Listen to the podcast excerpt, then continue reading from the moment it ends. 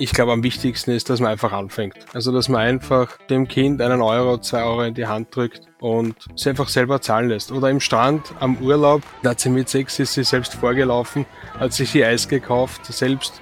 Das war ein Riesenerfolg zum Beispiel. Also einfach in den Kontakt kommen lassen, auch mit Geld. Nicht immer alles selbst bezahlen. Herzlich willkommen zu einer neuen Folge Finanzfluss Exklusiv.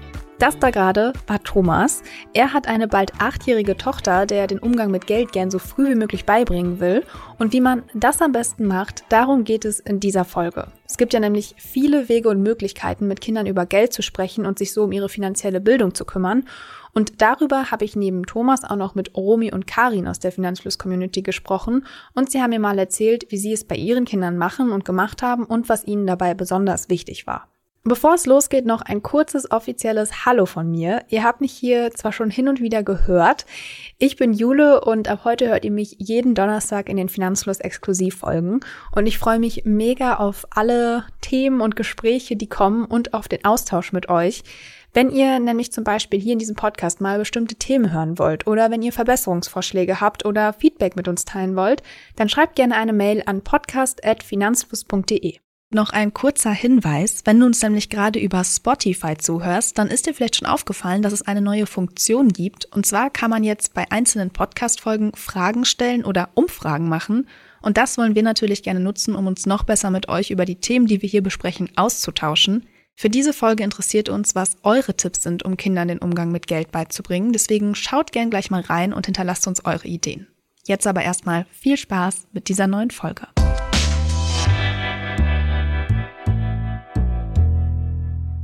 Bevor es weitergeht mit der Folge, noch ein kurzer Werbeeinspieler. Und zwar möchte ich euch die App Informed vorstellen. Informed ist eine Nachrichten-App, die dir Zugang zu globalen Quellen wie beispielsweise der New York Times, dem Wall Street Journal, dem Economist, Independent, Financial Times und vielen anderen bietet. Die besten Nachrichten, die sonst hinter Paywalls versteckt werden, findest du gebündelt in dieser App. Lade dir deswegen am besten jetzt die App aus dem App Store herunter. In den ersten zwei Wochen kannst du das Ganze kostenlos testen. Danach bezahlst du 59,99 Euro im Jahr oder 7,99 Euro im Monat, um hochwertige Nachrichten aus den besten Quellen der Welt zu bekommen.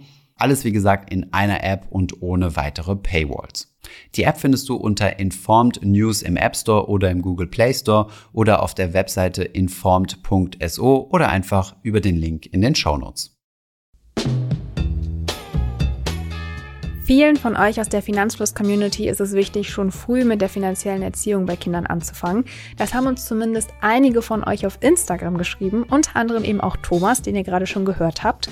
Und das ist auch echt wichtig, das zeigen Studien, denn unser Verhältnis und unser Umgang mit Geld wird durch Erfahrungen in der Kindheit geprägt. Denn was wir als Kinder über Geld lernen, bestimmt, wie wir später als Erwachsene, wenn wir dann ja selbst verantwortlich sind, damit umgehen. Thomas hat bei seiner bald achtjährigen Tochter an ihrem fünften Geburtstag damit angefangen. Da hat sie ihr, ihr erstes Taschengeld bekommen. Darüber war sie auch relativ verwundert, dass sie das bekommt. Das war direkt am Geburtstag tatsächlich und da hat sie quasi direkt den ersten Euro bekommen. Warum war dir das so wichtig, dass sie da das erste Mal Taschengeld bekommt? Weil sie dann äh, in Folge mit sechs Jahren dann auch in die Schule ging und da kommt man dann doch immer wieder in Kontakt mit Sachen, die man kaufen kann. Und weil sie mit diesem einen Euro den ersten Anfang machen kann zu, ich kaufe mir da mal eine Süßigkeit, ich kaufe mir da mal was, ich weiß, was was kostet, ich fange mich an zu interessieren dafür. Warum war dir das so wichtig, dass deine Tochter das so früh lernt? Ich glaube, dass das einfach persönlich für mich auch wichtig ist, der Umgang. Also wir sparen natürlich auch für sie viel und da ist es mir wichtig, dass sie dann, wenn sie später tatsächlich 18 ist, dann auch schon einen gewissen Umgang mit Geld hat. Nicht, dass das jetzt alles sitzt, nicht, dass man Sachen ausgibt, die man nicht ausgeben sollte. Das macht jeder, das ist auch gut so. Aber dass er einfach diese, diese Basics von Anfang an lernt, dass wenn ich den Euro ausgegeben habe, dann ist er weg und dann habe ich auch bis zur nächsten Woche keinen mehr. Ja, Studien zeigen ja auch, dass das, was man so als Kind lernt, also was man da von den Eltern auch beigebracht bekommt, dass das auch viel dann ja einen prägt später, wenn man erwachsen ist und auch viel so die finanziellen Werte und Normen auch prägt. Hat das auch mit deinen eigenen Erfahrungen zu tun? Also gab es da bei dir so Kindheitserfahrungen, die dich und dein Verhalten zu Geld geprägt haben und wo du gesagt hast, das möchte ich genauso mit meiner Tochter machen oder ganz anders? Ich würde jetzt nicht sagen, dass meine Eltern per se falsch gemacht haben. Aber ich hatte halt immer, also auch wie ich dann ein bisschen älter war, bis ich dann mit meiner Lehre begonnen habe, immer nur Geld das halt äh, rein zum Spaß da war. Also du kannst dir da mal einen Snack kaufen, du kannst dir da was kaufen, aber jetzt nicht die Entscheidung selbst zu treffen, ich habe ein Budget für Kino oder Gewand oder für sonstige Sachen. Und das will ich dann schon äh, auch einführen, weil ob sie sich drei Pullis kauft bei irgendeinem Geschäft oder ob sie dreimal ins Kino geht, das ist für mich eigentlich nicht relevant. Äh, da muss sie sich dann im Budget in Zukunft auch dann selber einteilen. Nicht jetzt mit einem oder zwei Euros, aber in Zukunft wird sie dann auch äh, das monatlich natürlich bekommen und dann auch ein Budget, mit dem sie auskommen muss. Was würdest du sagen? Also ihr habt mit fünf angefangen. Was würdest du sagen, ab welchem Alter sollte man damit anfangen? Also äh, ja, noch früher, wenn das irgendwie spielerisch geht? Oder würdest du sagen, so mit fünf hattest du das Gefühl, da hat sie es auch so ja verstanden, dass sie jetzt diesen einen Euro bekommt? Ja, ich hätte schon so sagen, so mit fünf oder sechs, sechs ist dann der Schuleintritt. Ich glaube, da da funktioniert das auch dann gut. Also bei uns gibt es zum Beispiel ein Geschäft, da können sich dann die Kinder was Süßes kaufen oder auch äh, zum Beispiel ein Frühstück wie meine Tochter bekommt zum Beispiel am Freitag Geld mit, ein kleines Budget, mit dem sie sich dann ihre Jause selbst kaufen kann. Und das funktioniert auch ganz wunderbar und sie bringt dann das Restgeld auch zurück. Und so sieht sie einfach, was kostet der Semmel mit einem Schinken drin, mit einem Käse. Sie hat einfach äh, Kontakt zu den Gütern, die sie immer brauchen wird. Ja, ist ja eine total gute Möglichkeit, dass äh, sie da sich das auch selber kaufen kann. Also das sind ja auch gerade so Momente, die man total gut nutzen kann. Irgendwie bei mir zum Beispiel in der Kindheit war es der Bäcker gegenüber, dann wurde ich mal zum Brötchen ja, holen geschickt. Ja, ist genau dasselbe, ja. Genau, oder irgendwie eine Eisdiele selber zu bezahlen und oder das Geld aus dem Geldautomaten holen zu lassen, ist jetzt erstmal was total Banales, aber allein dieses, ja, zu verstehen, man geht da hin und kann dort Bargeld holen, gehört ja auch zum Umgang mit Geld dazu. Und auch grundsätzlich natürlich so diese Frage, wie man über Geld spricht. Und da würde mich total interessieren, wie sprecht ihr darüber? Also in welchen Situationen und wie funktioniert das? Ich hätte sagen, dass sie oft selbst nachfragt, wenn sie was nicht versteht. Also, wenn sie weiß, sie kann sich etwas nicht leisten, dann fragt sie schon, wie lang sie bräuchte. Also sie ist jetzt acht, sie kann schon rechnen. Aber wenn das jetzt natürlich über gewisse Zehnerstellen hinausgeht, dann braucht sie da auch Hilfe. Aber es ist ganz einfach, dass der Faktor Zeit auch dazu kommt. Es ist nicht nur Geld, sondern es ist, wie lang muss ich etwas tun oder mhm. was muss ich machen, damit ich mein Ziel erreiche. Und wichtig ist auch, oft, wenn ich es mir leisten könnte, brauche ich es gar nicht mehr. Und was macht sie damit den Geld? Also gibt sie es dann für was anderes direkt aus oder wird es dann auch gespart?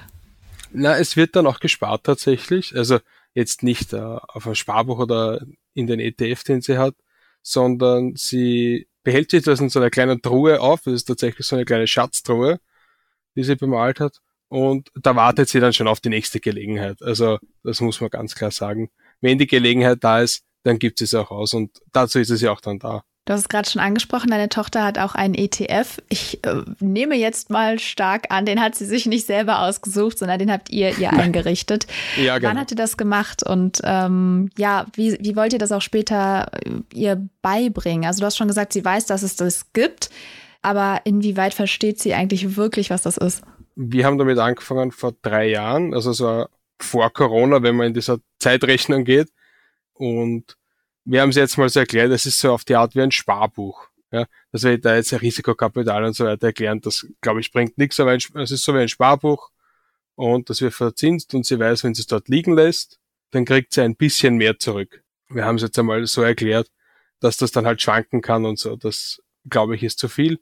Aber es ist halt mal der erste Schritt, dass sie weiß, es gibt da noch etwas, also dass immer angespart wird für sie und äh, wo auch ein bisschen mehr rauskommt. Und das heißt, wenn es vor drei Jahren, dann war sie da ja auch ungefähr fünf Jahre alt, ja. wenn ich richtig rechne.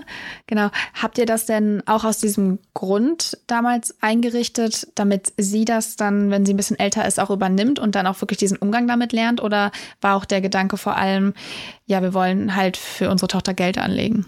Ja, also es ist natürlich der Gedanke des Anlegens da. Sie soll es dann natürlich auch nehmen, also dass sie einen Depotübertrag kriegt. Sie hat kein eigenes Depot das ist in Österreich auch ein bisschen komplizierter als in Deutschland. Es gibt jetzt bei uns nicht ganz so viele Produkte. Und es liegt in meinem Depot und sie soll dann auch einen Depotübertrag kriegen mit 18 und dann soll sie das selbst verwalten beziehungsweise das rausnehmen, was sie braucht für Auto, Führerschein, was halt damit 18 so ansteht. Mhm. Aber damit zumindest dann, mit 18 sollte sie halbwegs wissen, wie das funktioniert. wie man etwas einzahlt, wie man etwas auszahlt. Auch das ist jetzt nicht dann alltäglich, dass ein Kind sich dann was aus dem Depot auszahlt oder dann ein Erwachsener, dass man sich auch dann da einführt und dass man ja zeigt, äh, wie das alles funktioniert und dass man es auch mit kleinen Beträgen gut äh, ersparen kann, die Summe, die sie bekommen hat.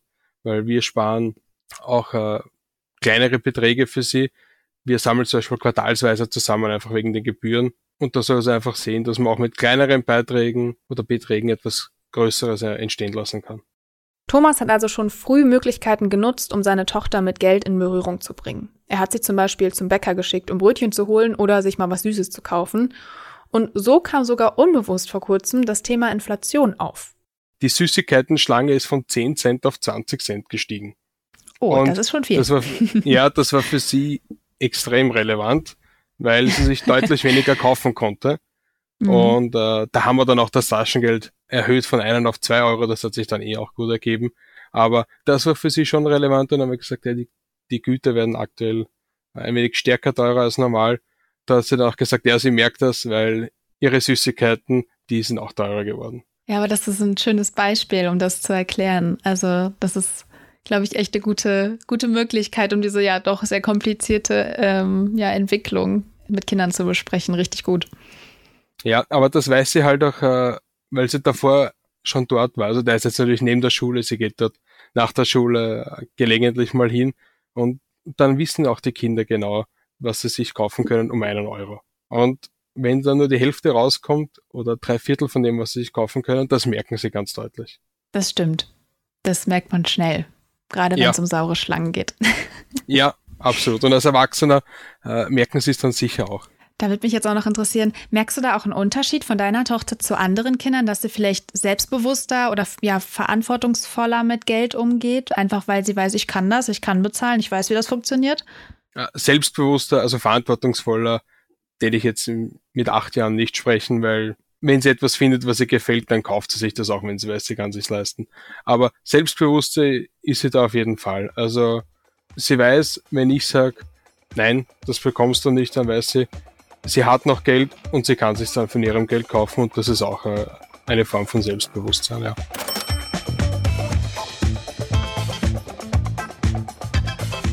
Als nächstes habe ich mit Karin gesprochen. Sie ist 59 Jahre alt und mit Mitte 20, als sie in einem Café gearbeitet hat, fielen ihr da mal so zwei Typen auf, die regelmäßig kamen und in einer Zeitung studiert haben. Irgendwann hat sie die mal gefragt, was sie da eigentlich tun und da kam raus, sie schauen sich die Börsenkurse an. Das hat Karin jetzt nicht sofort zum Investieren gebracht, aber Jahre später hat sie sich wieder an diese Begegnung erinnert und sich dann selbst mit Investments und Investieren beschäftigt und hat über ihre Hausbank und später über einen Broker angefangen, in Fonds zu investieren. Karin kommt selbst aus einem Elternhaus, in dem Geld immer knapp war. Ihr war es deshalb echt wichtig, ihren Kindern den Umgang mit Geld früh zu vermitteln. Und jetzt könnte man denken, dann haben Karins Kinder sicher auch Taschengeld bekommen. Aber nein, Karin hat ein anderes Modell gewählt. Ihr 20-jähriger Sohn und die 16-jährige Tochter haben tatsächlich nie ein regelmäßiges Taschengeld bekommen. Ich habe für mich den Sinn und Zweck nicht erkannt. Äh, was soll es bringen, wenn ich dem Kind jetzt Geld in die Hand drücke und es geht dann irgendwie, also wir hatten hier auf dem Land auch nicht die Möglichkeit, wo die hingehen konnten. Aber mhm. wenn es dann irgendwie die Möglichkeit gab, was haben die sich dafür gekauft? Also was zu naschen oder so. Und das war für mich irgendwie nicht ähm, zweckführend aus meiner Sicht. Und mhm. ich hatte auch nicht wirklich die Idee, dass wenn ich denen jetzt Taschengeld gebe, was sollen die davon kaufen oder wofür sollen sie es ausgeben? Wie habt ihr es dann gemacht? Also wenn es kein Taschengeld gab, wie war es dann, wenn die Kinder mal, weiß ich nicht, die neue Hose wollten oder unbedingt das neue, was weiß ich, Gameboy-Spiel oder was es da dann immer gab? Also wir haben das gekauft, was wirklich notwendig war. Also ob das jetzt Kleidung äh, für die Saison war oder Schuhe oder Fußballschuhe. Also beide Kinder waren im Sport aktiv, äh, im, haben Fußball gespielt und, und Handball gespielt. Und wenn dann dafür was benötigt wurde, dann haben wir das gekauft. Und wenn dann jetzt irgendwelche besonderen Wünsche da waren, dann haben wir das besprochen, ob das jetzt unbedingt Not tut. Und ähm, ja, haben das dann durchdiskutiert. Also ich denke nicht, dass sie jetzt irgendwie was vermisst haben. Und wenn es wirklich irgendwelche besonderen großen Wünsche gab, dann gab es die eben zum Geburtstag oder auch vom Weihnachtsmann. Ihr habt super viel immer über alles gesprochen. Auch dieses, wir können uns das jetzt nicht leisten, jede Ferien in Urlaub zu fahren. Äh, das können sich vielleicht andere leisten, aber eben nur Papa arbeitet, ich arbeite nicht. Das habt ihr ganz viel kommuniziert. Da habe ich mich so gefragt, ab welchem Alter habt ihr das gemacht? Weil du hast gesagt, das war im Kindergarten schon teilweise Thema. Ab wann würdest du denn sagen, es ist wirklich wichtig und funktioniert auch mit den Kindern regelmäßig über sowas, über diese ganzen Themen zu sprechen? Immer. Wichtig ist auch, die Kinder wahrzunehmen und ernst zu nehmen. Und ich, für mich war das immer eine große Bedeutung, den Kindern Zeit und fürsorgliche Aufmerksamkeit zu geben, eine sichere, feste Basis zu schaffen und denen vor allen Dingen Bildung zu vermitteln und aber auch, ja, auch mal Nein zu sagen. Also nicht alles durchgehen zu lassen, sondern auch Nein zu sagen und auch Grenzen zu setzen oder ja, auch hinsichtlich Konsum oder so. Es muss nicht immer alles sein und man muss auch nicht immer alles haben. Auch ohne Taschengeld wollte Karin ihre Kinder in Berührung mit dem Thema Geld und Finanzen bringen. Beide haben direkt, als es vom Alter her möglich war, ein eigenes Girokonto bekommen und auch ein eigenes Handy, allerdings mit Prepaid-Karte, damit sie halt lernen, mit dem Guthaben umzugehen. Auch in die Börse hat Karin ihren Sohn mit 15 Jahren herangeführt, aber das auch erstmal auf eine spielerische Art das gibt ja auch solche Übungsplattformen, ähm, wo man auch so ein bisschen Börse spielen kann. Mhm. Und ich sage, ja, guck, guck mal, da kannst du, da hast du ein Startgeld, ich weiß nicht, da waren, glaube ich, 500.000 oder so hatte man als Startgeld oder 50.000, ich weiß es gar nicht. Ich sag mal, da kannst du richtig schön mitspielen und dann kannst du gucken, ob du das verspielst, ob du dann Verluste hast oder ob du das vermehrst. Und wenn du das verstanden hast, wie das geht, dann kannst du dich ja mal an die richtige Börse rangewagen. Und dann kannst du das ja mal dir alles angucken und äh, studieren. Und auch in dem Zusammenhang haben wir dann auch über Zinsen, was das macht, ähm, wenn man eben Geld anlegt, dass man das dann eben dadurch vermehrt. Und das hat er dann für sich so erkannt und dem hat's gefallen. Und dann ist er da so eingestiegen. Er ist auf dieser mhm. Übungsplattform, ich weiß gar nicht mehr, wie das hieß. Und dann hat er gesagt, ja, ich habe jetzt alles verspielt, ich weiß jetzt, wie es geht. Und dann habe ich ihm auch angeboten, wenn er die Börse äh, verstanden hat, dann gebe ich ihm richtiges Geld. Und dann kann er über den Broker, den ich ja eingerichtet hatte, mal probieren. Und dann hat er sich selber da Aktien rausgesucht und dann hat er die gekauft. Wie alt war er da? Vielleicht 15 oder 16, ich weiß es gar nicht. Also noch nicht alt genug für einen eigenen, für eine eigene Broker-Plattform. Und interessanterweise, also ich bin ja mehr so ein Investment-Fan, weil ich auch nicht die Zeit und auch nicht die Ruhe habe, mir jetzt die, die einzelnen Aktien anzuschauen. Aber er hat sich dann da Einzelaktien rausgesucht. Und für mich war dann auch, also auch immer ein Gespräch mit, mit den Hausbanken. Das gibt ja immer so ein so ein Warenkorb des täglichen Lebens. Äh, guck dir ja an, was du selber verbrauchst und guck dir an, mhm. was die anderen so tragen. Ja und auch in diese Produkte dann zu investieren.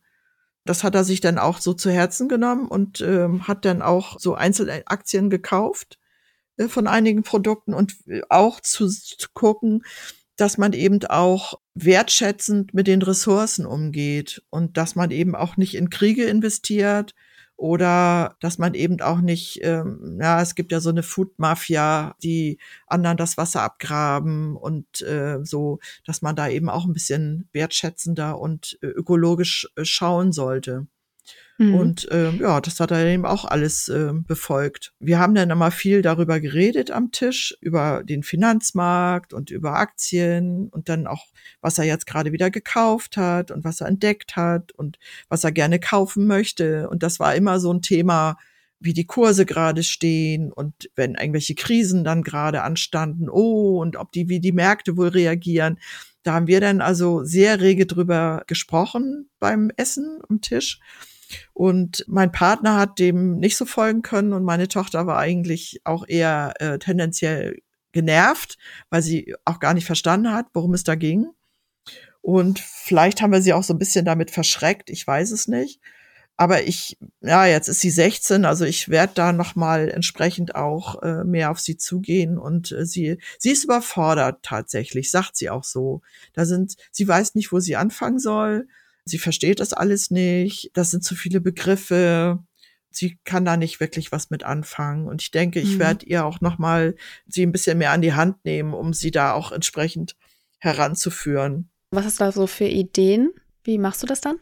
Also ich habe jetzt gerade für mich einen neuen Broker wieder eingerichtet. Also irgendwie hatte ich das schon mal gemacht, war ich der Meinung, es hat aber irgendwie nicht geklappt und ich habe das heute jetzt so gerade noch mal aktiviert und das werde ich mit ihr genauso tun und dann werden wir da entsprechend Geld einzahlen oder überweisen, wie auch immer und dass wir dann aktiv über ihren Account dann gezielt auch Investmentanteile kaufen.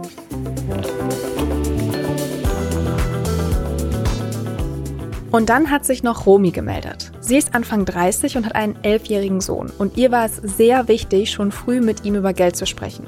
Neben ihrem Studium musste sie nämlich immer arbeiten und hat außerdem noch einen Studienkredit, den sie auch immer noch abzahlen muss. Das hat ihr Sohn natürlich immer mitbekommen und auch Fragen gestellt. Und auch in ihrer eigenen Kindheit hat Geld immer eine große Rolle gespielt. Romys Mutter war alleinerziehend und das Geld war immer knapp. Und dieses Wissen um den Geldmangel hat sie echt geprägt. Es gibt so einen Schlüsselmoment, den ich hatte, ähm, wo ich mit meiner Mutter im Supermarkt war und sie, da war ich schon älter, mh, vielleicht gerade so Teenageralter und ähm, wollte eine Tafel Schokolade haben und da sagte sie ihm, ja, nee, mh, das geht nicht, das können wir uns nicht leisten. Und ich weiß gar nicht warum, dieser Moment hat sich richtig tief irgendwie eingebrannt und mich da sehr geprägt. Und eine andere Prägung, die wieder ganz widersprüchlich ein Stück weit vielleicht auch ist, war, dass ich von meinem Vater und auch von meiner Mutter, wenn es ums Thema zum Beispiel Belohnung ging oder etwas Schönes zu tun, dann häufig ähm, zum Spielzeugladen geschleppt wurde und mir dann was gekauft wurde. Wahrscheinlich auch aus einem schlechten Gewissen, weil meine Eltern haben sich das auch nicht ausgesucht. Aber da versucht wurde, das dann wieder gut zu machen. Und ich finde, auch das macht sehr viel, wenn man das den Kindern so vermittelt, weil es eben so ein bisschen sowas hat von nur das Materielle kann das irgendwie stillen oder wieder gut machen. Was hast du dir dann vorgenommen? Was wolltest du bei der finanziellen Erziehung von deinem Sohn Mhm. anders machen? Muss ich kurz drüber nachdenken. Erstmal, glaube ich, habe ich mir konkret zunächst gar nicht so viel vorgenommen.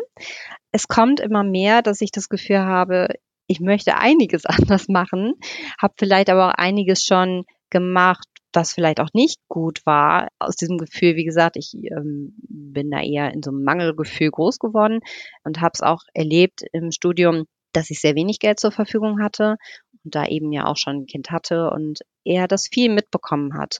Und ich glaube, daraus ist es so entstanden, dass ich immer mehr gemerkt habe, oh, der macht sich irgendwie auch Gedanken. Und der macht sich Gedanken, weil ich mir Gedanken mache. Und deswegen ist es super wichtig, das Thema anzugehen. Und sobald ich angefangen habe, mich mit dem Thema zu beschäftigen, ähm, hat er das natürlich irgendwie mitbekommen, so zwischen den Zeilen, und hat einfach mal nachgefragt. Und da ist, glaube ich, so für mich immer mehr der Entschluss gekommen, zu sagen, ich zeige ihm das mal, was mache ich da irgendwie? Ja, ich nehme Geld und dann investiere ich das und dann habe ich versucht zum Beispiel, ja, altersgerecht zu versuchen, irgendwie, ich habe ein Schaubild gezeichnet und habe versucht, ihm zu erklären, was sind Aktien eigentlich? Oder was ist denn eigentlich ein ETF? Weil er wollte es wissen und dann habe ich gedacht, gut, das nutze ich direkt und ähm, versuche Schaubilder zu malen und ihn da so ein bisschen ranzuführen. Und mir ist einfach ganz, ganz wichtig, dass er nicht mit diesem Mangelgefühl, mit dem ich groß geworden bin und was ich leider immer noch manchmal ein bisschen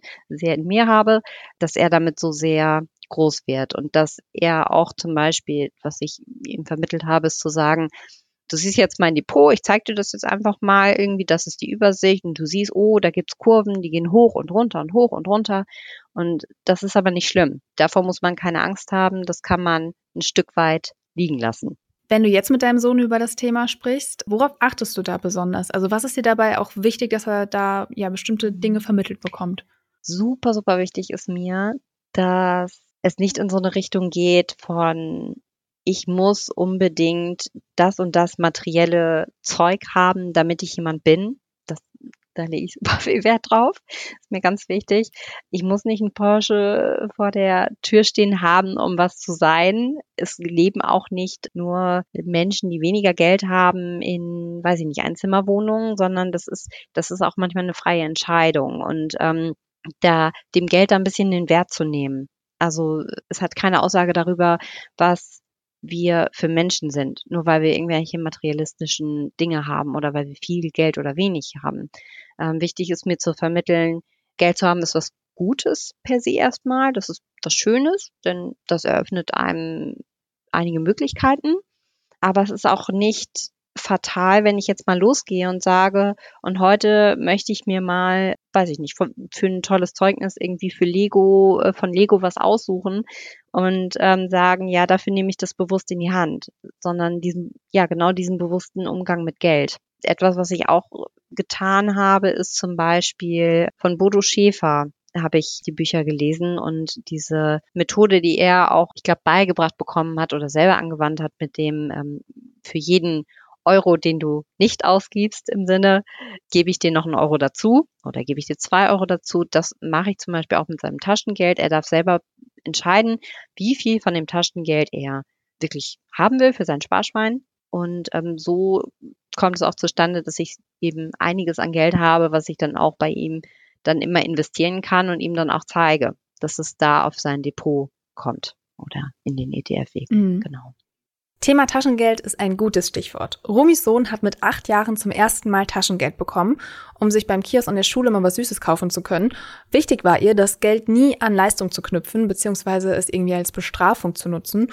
Und auch sonst war es ihr wichtig, ihrem Sohn da einfach zu vertrauen, was er mit diesem Geld macht. Gestartet ist sie damals mit acht Euro und aktuell bekommt er 15 Euro. Und davon gibt er ja freiwillig fünf Euro ab, was Romi dann ja verdoppelt und für ihn anlegt. Und dabei habe ich nicht das Gefühl, dass er knauserig ist, sondern wirklich so ein Gefühl dafür hat von, also bei Süßigkeiten ist das so, der kauft er gerne mal mehr, aber wirklich sich vorher gut überlegt, was er will und was er nicht will. Das finde ich super. Also das finde ich echt toll dass er das so hat. Und eine Anekdote ist zum Beispiel, dass er von sich aus auch mal zu mir gesagt hat, Mama, kannst du mir das in zwei Euro Stücken aufteilen und irgendwie jede Woche dann irgendwie zwei Euro Stücke auszahlen. Und ich dachte so, oh nein, wie nervig ist das mhm. denn? ich bin, ich bin so ein Typ, ich habe eher weniger Bargeld dabei. Ich mag das tatsächlich nicht so gerne. Ich habe ja. eher das Gefühl, dann fließt es mir aus der Hand. Und deswegen dachte ich so, oh nein, zwei Euro Stücke, wie soll ich die denn alle zusammenkriegen und dann immer dran denken, ist ja auch sowas, ne? Immer dran denken, das dann da reinzupacken. Aber er meinte, wenn ich zehn Euro habe, dann habe ich schon gemerkt, dann gebe ich die viel zu schnell aus. Dann gehe ich damit los Ah, genau, dann gehe ich damit los und ähm, ja. dann gebe ich die so schnell aus und so, wenn ich nur zwei Euro habe, dann gebe ich das nicht immer direkt aus und überlege nochmal vorher. Das fand ich echt krass, ja, total cool. Was wären denn deine drei Tipps, wenn dich jetzt eine Freundin mal fragen würde, du, ich möchte irgendwie meinen Kindern auch mal so ein bisschen mehr das Thema Geld und Finanzen näher bringen. Wie mache ich das am besten? Was würdest du da sagen? Nutz die Chance, wenn dein Kind fragt. Also nimm es ernst und nutze es auch in dem Sinne, dass du wirklich in dem Moment die Möglichkeit hast, ihm was mitzugeben und gleichzeitig aber auch nicht zu überfordern. Wenn ich merke, mein Kind, ähm, ne, dann habe ich ja ne, auch eine schöne, in Anführungszeichen, eine schöne Grafik gemalt und da so lustige Geldscheine hin und her gemalt, die da mit dem Transporter hin und her gehen und so. Wenn ich aber merke, das Kind steigt aus, dann ist auch Ende. So, dann führt das auch ganz schnell. Ich glaube, das hat so ein bisschen einen Hausaufgabencharakter und das genau glaube ich nicht. Das ist ein bisschen blöd. Also immer da auch ein Gespür für zu haben. Wann ist es auch ein bisschen viel? Und einen dritten Tipp. Ich glaube ehrlich gesagt, der dritte Tipp ist wahrscheinlich, im Austausch mit anderen zu bleiben. Also auch ich bin ja total unsicher immer wieder. Und ich mache bestimmt auch nicht alles richtig, garantiert nicht. Und ich habe bestimmt auch schon einige Sachen verpatzt. Und ich versuche aber darüber irgendwie im Austausch mit anderen Menschen zu bleiben. Wie macht ihr das? Und sich davon zwar nicht verunsichern lassen, aber Ideen sammeln von, ja, wie mache ich es denn am besten? Ich glaube, das ist ähnlich zum Pendant irgendwie Erziehung generell. Also sich da versuchen, irgendwie ein bisschen Anregung zu holen, aber den eigenen Weg dafür zu finden.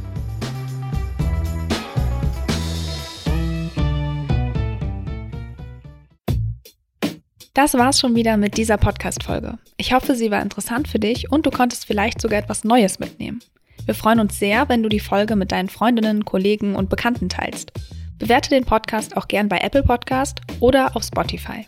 Und natürlich freuen wir uns, wenn du Finanzfluss hier und auf unseren anderen Kanälen folgst. Die Links dorthin und alle wichtigen Verweise aus dieser Folge findest du in den Show Notes. Danke fürs Zuhören. Bis zur nächsten Folge.